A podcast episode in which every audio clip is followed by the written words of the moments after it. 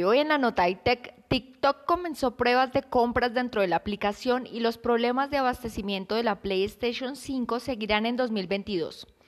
TikTok de ByteDance está trabajando con marcas como la de ropa urbana Hype para probar las ventas en la aplicación en Europa, una iniciativa que intensificará su competencia con Facebook y difumina aún más la línea entre las redes sociales y las compras en línea. La popular aplicación de videos espera replicar en el extranjero el éxito de la china Douyin, que acumuló 26 mil millones de dólares en transacciones de comercio electrónico solo en su primer año de operación. TikTok ha comenzado a trabajar con comerciantes en mercados como el Reino Unido sobre formas para vender productos directamente a millones de usuarios dentro de la aplicación, dicen personas familiarizadas con el asunto.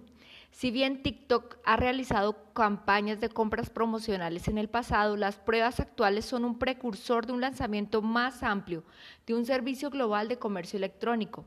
Por otro lado, Sony reconoció que seguirá teniendo problemas para abastecer su consola de nueva generación PlayStation 5 a los comercios y jugadores en 2022 debido a la falta de suministros de componentes como los semiconductores a consecuencia de la pandemia. La compañía tecnológica ha vendido 7,8 millones de PlayStation 5 desde su lanzamiento en noviembre a la fecha de 31 de marzo de 2021 y espera llegar a vender al menos 14,8 millones en el año fiscal actual.